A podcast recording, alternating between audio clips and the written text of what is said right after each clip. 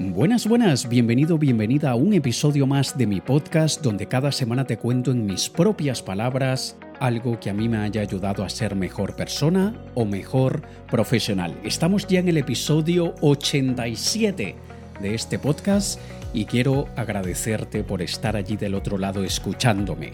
Si aún no lo has hecho, porfa, contáctame por privado en Instagram y dime qué te parece mi podcast. Esto no tiene sentido sin tu participación, porque esto es un diálogo. Así que por favor, cuando puedas, más antes que tarde, contáctame por privado en Instagram. Te prometo que soy yo mismo el que escucharé tu mensaje o el que leeré tu mensaje. Tengo un equipo de personas que afortunadamente me ayudan con mis redes, pero te prometo que todos los mensajes me llegan a mí y yo incluso respondo personalmente a todos aquellos que son mensajes de agradecimiento, comentarios de algo que les haya gustado, aquellas cosas que a la gente no le gustan o que son críticas por más de que sean constructivas, se las dejo a mi equipo que las atienda. Soy totalmente honesto. Eh, todo lo que es quejas o, críticas no tan bonitas, mi equipo se encarga de todas ellas, las recopilan, las limpian, las curan, como llamamos, hacen curación de opiniones y luego mi equipo me pasa una lista de sugerencias de cosas que ellos ven que realmente van a mejorar la producción del podcast o que van a mejorar mi imagen con todo lo que quiero hacer para ayudar a los demás o que simplemente me ayudarán a hacer mi trabajo mejor. Pero si el comentario es bonito, si es una opinión positiva, esas me las pasan directo, sin filtro y soy yo mismo el que las respondo, ¿vale? Así que bueno, una vez más, muchísimas gracias por estar aquí y vamos a entrar de cabeza ya en este episodio número 87, cómo pasar de mente pobre a mente abundante. ¿Qué es esto de mente pobre? Aunque hay por ahí un profesional de que la gente, siempre que se habla de mente pobre, piensan en él, un boliviano, americano, mexicano, en fin. Eh, él no fue el que inventó esta palabra, él no fue el que inventó este concepto de mente pobre. Esto es algo que simplemente nos referimos, cuando hablamos de mente pobre, en realidad nos estamos refiriendo a una persona que tiene una manera de pensar, una manera de actuar, que tiene unos hábitos, tiene una mentalidad principalmente basada en la escasez, en la pérdida y en, el estancamiento es una mentalidad fija, no es una mentalidad de crecimiento, ¿vale? Y cuando nosotros queremos transformar esa mente de pobres, entre comillas, y aquí hay que aclarar algo, el mente pobre a veces es rico de bolsillo, pero pobre de mente. De la misma manera que hay gente que es rica de mente pero pobre de bolsillo, aunque... No te emociones aún. aunque si una persona con mente rica permanece con el bolsillo pobre durante mucho tiempo, hay algo que está muy mal. Hay algo que va mal porque es muy raro cuando alguien tiene una mentalidad rica y el bolsillo es pobre. Eso quiere decir que hay otros problemas que hay que atender y esto es algo que hay que trabajar en ello porque no es coherente que tengas una mente rica y un bolsillo pobre. Eso simplemente no pasa por mucho tiempo y hay que tener cuidado que ser pobre es algo que se lleva, que se lleva en la sangre, que se lleva en la mente. Estar quebrado es algo temporal. Hay gente que ha sido multimillonaria y se han ido a la quiebra, han estado quebrados, al punto que han tenido que pedir dinero prestado para comer, y luego de un año, dos o tres, se vuelven a levantar y vuelven a convertirse en multimillonarios. Porque estar quebrado es algo temporal, mientras que ser pobre, sobre todo pobre de mente, hay gente que nace pobre crece pobre, madura pobre, envejece pobre, podre, podrido, pobre y muere pobre. ¿Vale? Así que esto es algo que debemos ser honestos con nosotros mismos y tener cuidado y no autoengañarnos para mal. Yo soy a favor de autoengañarnos cuando ese engaño nos beneficia, nos empuja, nos hace conseguir algo. Cuando nos engañamos a nosotros mismos, y por favor quítale la connotación negativa a la palabra engaño, que hay gente que dice, no, no, yo no me voy a engañar a mí mismo. Bueno, le estás dando una interpretación negativa a la palabra engaño, porque a veces el autoengaño es necesario para avanzar. Pero tenemos que tener cuidado cuando el autoengaño es complaciente, es condescendiente, nos mantiene en la posición que estamos y que no queremos estar. ¿Vale? Así que primero considero que quiero mencionarte cuáles son características de la gente mente pobre y al mismo tiempo te diré cómo cambiar eso a una mente abundante. Una de las primeras características de la gente mente pobre es que se preocupan más por no perder que por ganar. Es decir, juegan para no perder en vez de jugar para ganar. Todas las decisiones que toman, todas las acciones que ejecutan son pensando en no perder algo que ya tienen. No pensando en, eh, eh, pensando en no perder dinero, pensando en no perder tiempo, pensando en no perder la reputación, pensando en no perder eh, a un familiar que le va a dejar de hablar porque hizo tal cosa, eso es una grandísima característica de los mente pobres. Siempre están pendientes de aquello que no quieren perder en vez de concentrarse en aquello que quieren ganar. Si tú te pones a recordar cuántas cosas has perdido hasta ahora en tu vida, cosas que tú mismo o tú misma has causado esa pérdida, yo estoy seguro que hay muchas de las que te arrepientes pero hay otras muchas que hoy agradeces que eso haya pasado. Y cuando hablamos de algo que no involucra la salud de alguien, ni la tuya, ni la de otra persona, mucho menos su vida, porque, a ver, si hay algo que no podemos perder es la vida, eso no lo podemos perder. Hay algo que no deberíamos poder perder es la salud. Hay gente que pierde la salud por cosas de la vida, pero también hay mucha gente que pierde la salud por decisiones propias, por un mal estilo de vida, por una mala alimentación, por un mal descanso, por malas relaciones, etcétera, etcétera, etcétera. Pero cuando nosotros pensamos en todo aquello que hemos perdido, vemos que también hemos ganado mucho. Cualquier cantidad de dinero que tú pierdas la puedes recuperar si desarrollas una mente abundante. Y sí, claro que puedes desarrollar una mente abundante. Me da igual dónde hayas nacido, me da igual de quién seas hijo, me da, me da igual qué personas te rodean, en cuál barrio vives. Tú puedes desarrollar una mente abundante, obviamente, si le das prioridad a desarrollar una mente abundante, porque es imposible que consigamos algo que no queremos, que no es una prioridad para nosotros. Pero cuando tú logras desarrollar una mente abundante, tú vas a dejar de preocuparte por todo aquello que vas a perder, porque aceptas la pérdida como parte del proceso y sabes que la derrota es temporal. Cuando tú quieres algo de verdad, no piensas en qué puedes perder. Tú únicamente te concentras en lo que quieres ganar. Lo menciono yo en mi libro Triunfar con Miedo. Cómo tomar acción sin que el miedo sea una limitación. En mi libro Triunfar con Miedo doy el ejemplo de que si tienes que saltar entre dos edificios eh, que tienen una altura de 100 metros de altura, o yo qué sé. Y tienes que saltar ese precipicio, esa separación entre dos edificios que puede ser de dos metros. Cuando tú ves lo que tienes que saltar y miras hacia abajo y ves que estás altísimo, pues eh, es perfectamente normal que te cagues en la, en la punta de, de ese edificio del que vas a saltar. Y te lo piensas un montón y dices, ¿y para qué voy a hacer yo esto? ¿Y si me caigo? ¿Y si cuando voy a saltarme resbalo? ¿Y si me tiemblan las piernas y me desmayo en el aire y caigo? Porque obviamente estás concentrándote en que podrías perder la vida. Y, como he dicho antes, la vida es una de las cosas que no deberíamos perder de ninguna manera, o sea, debemos protegerla a toda costa.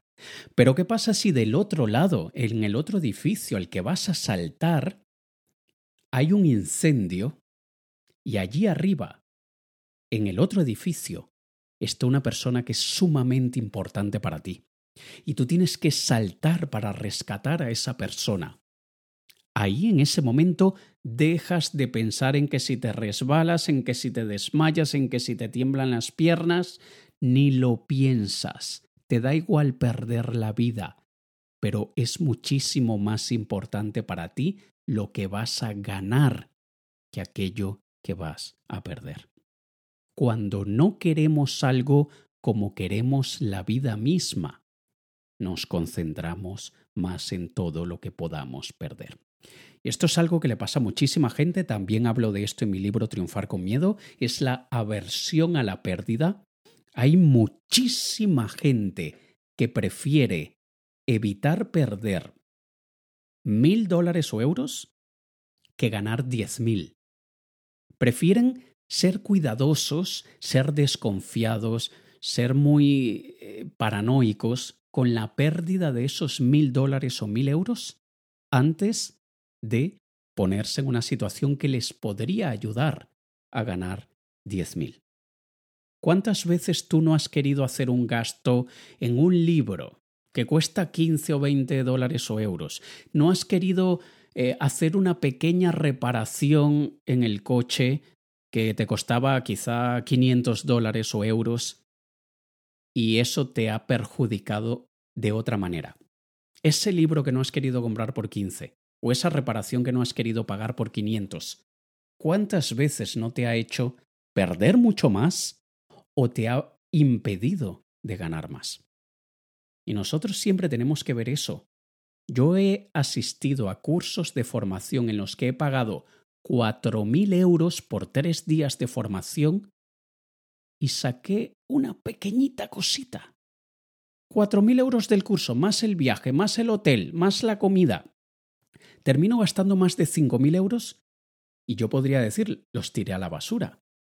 Pues no, porque yo no tengo una mente pobre. Yo digo, esa pequeñita cosita, esa frase que me quedó de tres días de formación, una frase por la que tuve que pagar más de 5.000 euros, ahora es mi responsabilidad para convertir esa frase en al menos 5.001 y tener un retorno positivo de la inversión.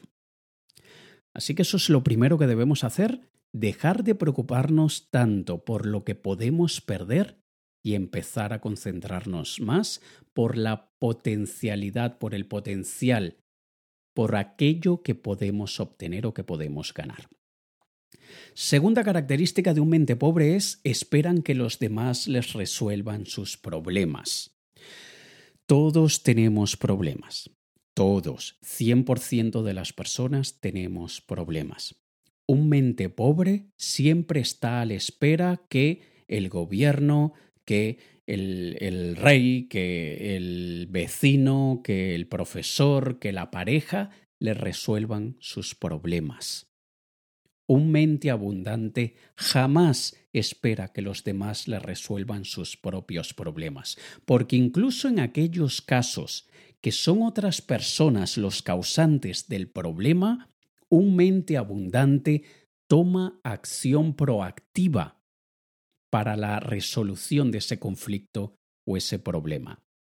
Incluso cuando tú estabas en tu vida perfectamente bien y la calle donde vives se le abre un hueco, no vas a esperar a que venga algún día alguien del ayuntamiento de, de, la, de, la, de la ciudad a arreglar esa calle.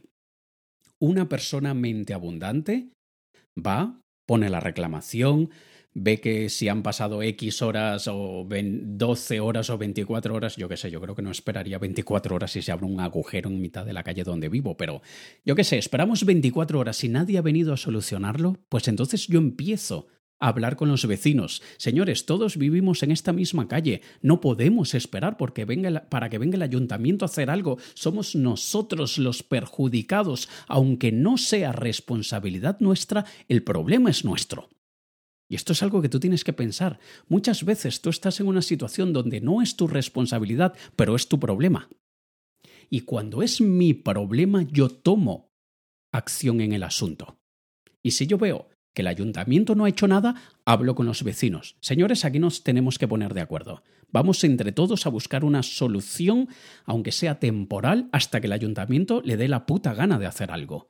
Y si yo no tengo apoyo de los vecinos, bien sea porque a ellos no les da la gana y todos son unos mente pobres, o porque simplemente vivo en una calle donde ese agujero es solamente problema mío, pues entonces es aquí donde yo tengo que empezar a buscar otras soluciones, porque no voy a dejar el problema en manos del responsable del problema, porque aquí yo tomo la responsabilidad para solucionar el problema, aunque el problema no sea de mi responsabilidad, pero sí es de mi responsabilidad la solución de ese problema. Nunca, nunca, Nunca esperes que los demás te resuelvan tus problemas. Cuando los demás te pueden ayudar a resolver tu problema, bien sea porque es de su responsabilidad o porque pueden servir como una mano que ayuda, tú siempre tienes que buscar la manera y los medios de solucionar el problema por ti mismo.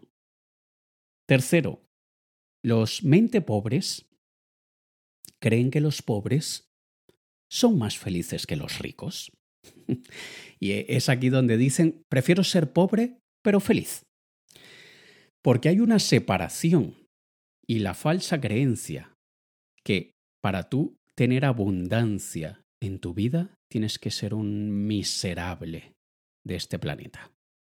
Y aunque sí que es verdad que debemos hacer muchos sacrificios, yo no veo que haya que hacer peores sacrificios que los que hace un pobre al no tener dinero. Porque el dinero ni la falta de trae ni quita felicidad. Asociar el dinero con la felicidad es la cosa más absurda que se pueda hacer. Hay pobres infelices, hay ricos infelices, hay pobres muy felices y hay ricos muy felices. Por lo tanto, el dinero no es de ninguna manera el causante de la felicidad. El dinero lo único que sí trae, que la pobreza no, es comodidad, tranquilidad, paz mental. Muchísima comodidad, debo enfatizar, pero no trae más felicidad. Y creer que, se, que, que, que de alguna manera queremos ser pobres pero felices, esto es básicamente una demostración de lo que ha hecho la sociedad, los profesores, nuestra familia, a la hora de cómo nosotros interpretamos el dinero y la riqueza. Y esto me da pie a lo siguiente, otra de las características del mente pobre, que creen que los ricos son ricos porque hicieron algo sucio. Hay muchísimos mente pobres que además de creer que se que más vale ser pobre pero feliz, ellos mismos también piensan que el rico es rico porque alguna mierda hizo. A alguien explotó. Algún negocio ilegal se montó. Y sí, sí es verdad que hay muchos ricos que hicieron algo sucio, pero no son la mayoría de los ricos. Aunque haya muchos, por ejemplo, aunque haya 5.000 en todo el mundo, hay otros 500.000 que no hicieron nada sucio. Piensa que hay muchas maneras de obtener riqueza. Empecemos por ahí, ¿no? Tú puedes obtener riqueza porque la heredas, puedes obtener riqueza porque te la ganas, puedes obtenerla porque te la robas o puedes obtenerla porque te casas con ella. y piensa que de todas las maneras que hay, ¿Tú de verdad vas a querer elegir aquella que te que para conseguirla tienes que hacer algo sucio? Hay muchísimas maneras de obtener riqueza y quiero que pienses en esto, porque te vas a sentir un payaso o payasa cuando analices esto que te voy a decir. Piensa que en este momento, con cualquier tipo de dificultad que tengas, con cualquier deuda que tengas, con cualquier momento de, de, de asco que te pueda dar ir a trabajar, piensa que en este preciso instante hay un niño de 12 años ganando millones a través de YouTube. Entonces, habiendo tantas maneras, ¿por qué habrías de elegir una en la que tienes que hacer algo sucio? Y tú dices, pero es que no se me ocurre ninguna buena. Pues será porque eres imbécil. Porque solamente tienes que abrir los ojos y ver todas las maneras que hay, pero el problema no es que se te ocurre ninguna, el problema es que no se te ocurre ninguna que tú crees que sea fácil, rápida y que no requiera ningún sacrificio. Ese es el problema. Porque estoy seguro que en este preciso instante tú miras a tu alrededor y estás viendo productos y servicios. En este preciso instante tienes alrededor productos o servicios con los que te puedes enriquecer. Empezando porque estás escuchándome a través de un dispositivo que tú podrías fabricar o vender para ganar dinero. Sí, pero es que yo no sé fabricar este cacharro, ¿vale? Pero podrías aprender y contratar un equipo de ingenieros que te ayuden. Sí, pero es que yo no puedo vender esto. ¿Por qué no? Es que para, para, hacer eso hay que tener esto o aquello o hacer este sacrificio o aquel. Ah, mira, estás buscando maneras de obtener riqueza sin sacrificio, sin dolores de cabeza. Eres un mente pobre. Así que esto es algo que también eh, que debemos reflexionar con frecuencia. Los ricos, no todos, de hecho, son una minoría, aunque sean muchos, son la minoría aquellos que son ricos porque hicieron algo sucio. Otra de las características de la gente mente pobre es que se concentran en lo que quieren obtener hoy sin importar el mañana. Es decir, están más preocupados y pendientes de la satisfacción inmediata, de lo que hoy voy a obtener, en vez de aquello que podrán obtener en seis meses, en un año o en diez. Por eso tanta gente, y yo lo he visto a lo largo de estos doce años que tengo con mi academia de formación, gente que hace un curso de formación y esperan tener un beneficio o un retorno tres meses después. ¿En qué mundo viven? Si a veces un médico pasa siete, ocho, nueve años estudiando, y empieza a recuperar todo el dinero que invirtieron a lo largo de la carrera en libros, materiales, en, en, lo que cueste estudiar donde hayan estudiado, lo recuperan después de 10, 15 o 20 años. Y muchísima gente vive esperando la satisfacción inmediata porque es que sí que es verdad que vivimos en un mundo en el que pulsamos un botón y obtenemos una respuesta en milisegundos. Pero las cosas que realmente merecen la pena de esta vida no se obtienen pulsando un botón en milisegundos.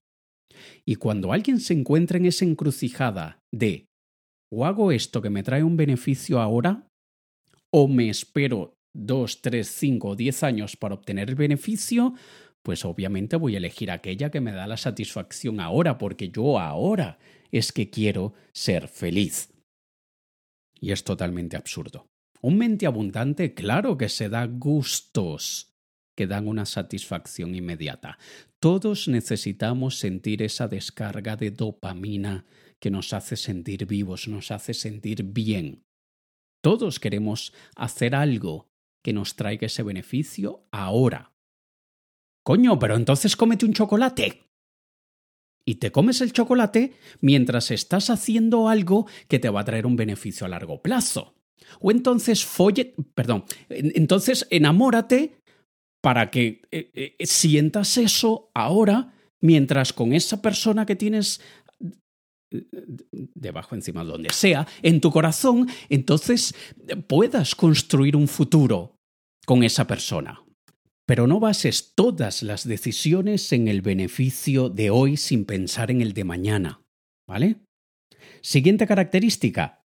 Los mente pobres gastan dinero para sentirse bien o llenar vacíos emocionales. Muchísima gente gasta dinero que no tiene o gasta dinero que tienen pero que no debían haber gastado porque sienten un vacío, porque están buscando la manera de superar un trauma. Y un mente abundante no te digo que no lo haga, pero un mente abundante sabe cuánto puede gastar en llenar un vacío. Mientras que un mente pobre, no. El mente pobre dice me voy a comprar esta televisión de 52 pulgadas porque mi papá o mi mamá no me dieron cariño cuando era niño. Es absurdo. Hay un dicho que dice, si no lo puedes pagar dos veces, no te lo puedes permitir. Si esa tele de 52 pulgadas que cuesta 400 dólares o euros no puedes comprarte dos, no te puedes comprar una. ¿Vale? Y este punto me da pie al siguiente. Los mentepobres justifican sus despilfarros de dinero colocándose como víctimas. Un mente pobre lo verá siempre en una posición de víctima en lo que a dinero se refiere, en lo que a gastos se refiere, y escucharás frases como es que me lo merezco, es que yo trabajo mucho, es que yo hago muchos sacrificios a diario, es que mi jefe me pone el pie encima constantemente, me tengo que dar un gustito. Eso es un mente pobre hablando. Cualquier persona que escuches decir eso, mente pobre. Sí, es cierto, todos nos merecemos algo bueno, en mayor o menor medida. El problema es que a veces tienes el listón muy bajito y crees que porque vas todos los días a trabajar ocho horas diarias, te mereces meterle en la tarjeta de crédito esos cinco mil dólares o euros en unas vacaciones que, entre comillas, te mereces, cuando en realidad no. No te mereces esas vacaciones, gastar cinco mil dólares o euros en las vacaciones, porque es que tú vas a trabajar todos los días ocho horas. Tienes el listo muy bajito. Nunca te pongas como víctima, nunca digas que es porque te lo mereces hazlo cuando realmente te lo puedes permitir y cuando sabes que una acción tiene una contracción y cuando tú tomas una decisión hay otra decisión que también tienes que tomar. Es decir, cuando tomas una decisión para hacer algo que crees que te mereces, también tendrás que tomar una decisión para hacer algo que por lo que tendrás que sacrificarte. ¿Vale? Otra de las características, y esta es la penúltima, no distinguen entre deuda buena y deuda mala. Muchos mentepobres fueron educados y fueron criados con el pensamiento de no tengas deudas, tú no puedes tener deudas. Aún así, le meten a la tarjeta de crédito aquella camisa, aquel par de zapatos, aquel bolso, aquella tele o aquel viaje porque para ellos no sé cómo rayos en su juicio meter dinero en una tarjeta de crédito no es deuda. es como, como es dinero plástico y no ven lo que han gastado, para ellos no es deuda. Y como les llega el extracto cada mes y cada mes pagan el valor mínimo, para ellos no es deuda. Es como pagar la luz o el agua. Pues no, es deuda también. Pero hay que saber distinguir cuando es una deuda buena y cuando es una deuda mala. Y la diferencia es muy simple. Es una deuda mala cuando aquello por lo que te endeudaste es una pérdida no te trae nada de retorno, ni si, no estoy hablando de nada a nivel emocional y porque te lo mereces, no, porque no puedes convertir ese dinero en más dinero. Una deuda buena es aquella deuda que tú adquieres porque ese dinero que pediste y por el que estás endeudado o endeudada se convierte en más dinero.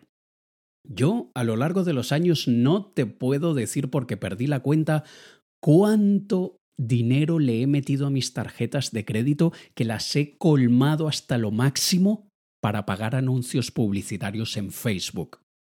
Yo he llegado a tener 15.000 euros de deudas en tarjetas de crédito cuando está todo en campañas publicitarias en Facebook. ¿Por qué lo hago?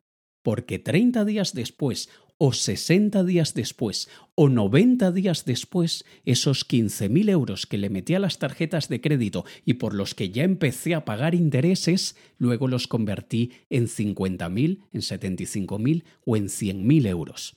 Eso es una deuda buena. Cuando pedimos un préstamo o un crédito para multiplicar ese dinero. Y sí, es verdad, hay veces que perdemos. Y no es que ahí la deuda se convirtió en deuda mala. No, tú fuiste el malo en que no supiste recuperar el dinero para pagar esa deuda. Pero la deuda era buena. Ahora hay que cambiar de acciones para poder pagarla. Así que siempre cuando estés delante de una posible deuda, pregúntate, ¿esta deuda que voy a adquirir va a meter dinero en mi bolsillo o es un dinero que sale de mi bolsillo y que nunca más regresará y además no solo no regresará este dinero, sino que además voy a tener que pagar más en intereses por haber adquirido esta deuda. Y la última característica de un mente pobre es no tienen juicio ni criterio propio. Ellos repiten lo que la sociedad dice, lo que los padres le dijeron, lo que los profesores le dijeron, lo que las noticias les cuentan, lo que los políticos les quieren hacer creer, y ellos no usan el puto cerebro para casi nada sino que están esperando a ver cuál es la reacción de los demás, déjame ver qué opinan los demás, déjame ver si este caso de odio que hay hoy en día en las redes y la justicia y la policía social de Internet está revuelta por este caso, entonces yo también, ellos no se detienen a pensar, a recaudar hechos, a poder hacer un análisis propio, sino que si ven que todo el mundo odia a Justin Bieber, yo también odio a Justin Bieber. No, ¿por qué? Déjame pensar, déjame ver, déjame ver si tengo todas las caras de la moneda encima de la mesa. Déjame ver si tengo una información suficientemente veraz para yo poder analizar y decidir si esto está bien o mal, si me conviene o no me conviene, si esto es algo a lo que se le deba dar importancia o no. Un mente pobre tiene tanta pereza de pensar que deja que los demás piensen por él y luego él dice amén. Todos tenemos en nuestro día a día sobrecarga de información, de responsabilidades, agotamiento, y el cerebro siempre, por su naturaleza, siempre va a buscar atajos, siempre. El cerebro busca atajos porque si tuviésemos que tomar decisiones con tantas pequeñísimas cosas como las que tenemos que tomar a diario, colapsaríamos, nos moriríamos de agotamiento mental. Pero debemos saber cuándo nuestro cerebro tiene el control para tomar la decisión de cuándo dejamos de cepillarnos los dientes, si luego de un minuto, dos, tres o cuatro, ahí dejo que el piloto automático tome el control. Si mi mano decide parar a los dos minutos y medio, no, no me voy a poner a analizar si era el tiempo correcto. Pero en lo que a mi juicio, en lo que a, a mi opinión se refiere, yo quiero saber todos los lados de una historia. Yo indago. Yo tengo una, una regla con mi pareja y con mi familia. Siempre que alguien dice, ¿viste lo que dijeron por ahí en internet de tal cosa? Yo siempre la regla que les tengo es, a mí no me pueden comentar nada si primero no han contrastado esa información con al menos cuatro o cinco fuentes distintas. A mí no me gusta que me hagan perder el tiempo diciéndome, por ahí vi en internet que se murió el Papa. Pues ya lo buscaste, ya, ya investigaste, ya abriste varios medios distintos de diferentes opiniones, con diferentes puntos de vista y verificaste que la información es cierta. Ah, no, es que solo lo vi en el muro. No me hagas perder el tiempo con eso. Y de la misma manera, yo no le cuento nada a nadie hasta que yo no he contrastado esa información. Yo no me creo opinión ni me creo criterio porque vi el titular de algo en el muro de alguien en una red social. Si yo veo algo en el muro de alguien en una red social, eso me da pie a abrir Google, buscar, leer cuatro o cinco fuentes de información distintas y si veo que coinciden, entonces lo comento. Es un hecho. De la misma manera como hoy en día hay tantos crímenes de odio, hay tantas polémicas que si la policía hizo esto o aquello, me parece tan ridículo cuando juzgamos y cuando tenemos una opinión tan fuerte sobre algo sin haber conocido toda la historia. Yo recuerdo haber visto el caso de, de un vídeo de un policía que a un manifestante le viene por detrás y le da un palazo por la cabeza y ese vídeo corrió por internet y la gente indignada que la policía es un animal, tal. Y luego publicaron el, eh, la parte anterior del vídeo y esa persona acababa de apuñalar a otra y se estaba mezclando entre los manifestantes y le habían dado el stop, el alto, varias veces y él seguía aumentando la velocidad de, en su andar, en su caminar y la policía no tuvo más remedio que darle un palazo para pararlo. Ya lo había intentado por las buenas varias veces. Y esa persona acababa de puñalar a alguien y, quería huir. Esa parte no la mostraron y ese policía quedó como una bestia. Porque no mostraron todas las caras de la moneda. Yo incluso cuando veo vídeos que se ven muy injustos, Yo quiero conocer todo lo que pasó, no solamente esos 30 segundos o esos dos minutos de vídeo. Yo quiero conocer toda la historia. Y si tú te sientes libre para dar tu opinión sobre lo que sea, también te debes sentir libre para decir aún no tengo la información completa como para dar una, una opinión formada sobre ese asunto. Quedas igual o más inteligente si dices eso a que si emites un juicio sin tener todas las pruebas. Un mente abundante piensa por sí mismo, tiene criterio propio. De hecho, desconfía de lo que dice la gran mayoría de personas. Y él mismo trata de encontrar todas las pruebas que demuestren que los demás están equivocados y si no encuentra ninguna prueba de que los demás están equivocados, entonces acepta esa verdad, la comparte y también actúa en base a ella. Así que estas son algunas de las señales de mente pobre y he aprovechado y en el mismo momento te he dicho cómo convertir esa característica en una de mente abundante. Tú deberás hacer un autoanálisis, tú deberás ver sin que nadie te juzgue, es tu vida, es tu problema, es tu responsabilidad, tú deberás ver cuáles de estas características tienes y sobre todo tratar de encontrar la razón por la que las tienes, porque siempre que hacemos algo que no deberíamos es porque estamos obteniendo un beneficio.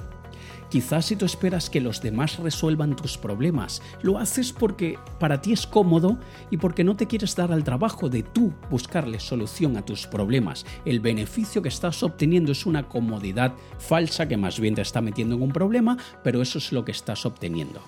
Así que tú analízate, ve cuáles de estas cosas debes cambiar a mente abundante y te garantizo que si eres pobre de bolsillo, dejarás de serlo en poco tiempo.